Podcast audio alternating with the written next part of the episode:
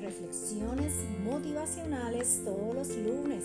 Agradecidas a todas las personas que se conectan conmigo para recibir esa palabra poderosa para comenzar una semana extraordinaria. Pero lo primero que te quiero decir es que te lo tienes que creer.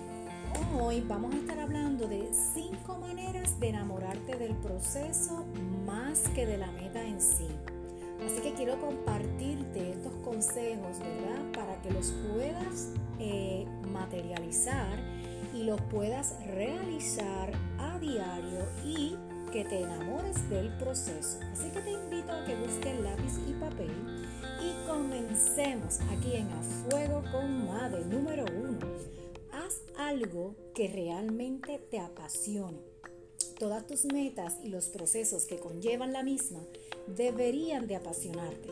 De lo contrario, es un indicador de que no estás cumpliendo tus propios sueños, sino lo de alguien más.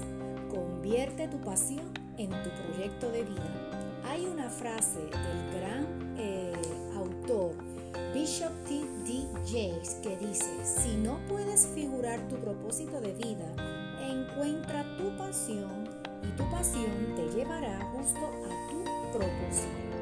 Así que haz algo que verdaderamente te haga feliz, porque si ya le vas a dedicar tiempo de esfuerzo y nos vemos en estos momentos dramáticos de sudor y lágrima, pues por lo menos que sea algo que te guste y en lo que seas bueno. Créeme que esa mezcla de talento y pasión siempre acaba bien. Número 2 ama la mejora te va a enamorar cuando aprendes a amar el hecho de que eres una mejor persona de la que fuiste ayer. No hay nada como comparar lo que eras al inicio con lo que te convertiste después. Dedica tiempo en tu día para reflexionar y darte cuenta de lo que has aprendido. Piensa en las cosas que has hecho una mejor persona o una persona más capaz y competente. Tu panorama cambia cuando sabes que sabes que lo que no es triunfo es aprendizaje y que este aprendizaje es igual de importante para alcanzar el éxito en cualquier ámbito de tu vida. ¿Qué tú crees? Número 3. Lo que no mata te hace más fuerte. No huir de los obstáculos y no renunciar te hace un guerrero o una guerrera.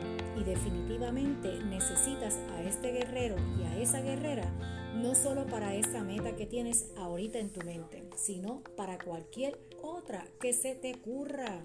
Los procesos fueron diseñados para fortalecerte y enriquecerte y de hecho a veces llegan a dejar mucho más que la recompensa en sí. Número 4 Crea mecanismos de incentivo. Si sabes que hay algo del proceso que no te gusta hacer, piensa en cómo puede animarte a hacerlo a través de un estímulo. Por ejemplo, si te levantas a las 6 de la mañana para trabajar, puedes tomarte una hora libre al día para hacer lo que tú quieras. Entonces piensa que esos premios que te puedes dar cuando esas partes tediosas del proceso o de plano no hay ni cómo agarrarle el gusto. Y número 5, no menos importante, ten presente porque quieres alcanzar ciertos sueños, metas y objetivos. A menudo nos enfrascamos tanto en los pendientes del día que se nos olvida el motivo o la razón que está detrás de la meta que esperamos alcanzar. Tenerla presente a diario sin duda nos mantendrá no solo más motivados, sino también más enfocados.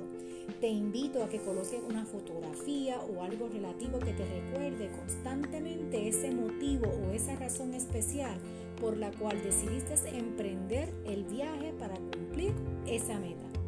Espero que este post te haya agradado, te pueda dar una idea y sabes qué, vamos a trabajar, ¿verdad?, con amar el camino más que el destino, aplicando estas cinco maneras que hemos mencionado te vas a convertir solamente tú en el protagonista más importante de tu historia.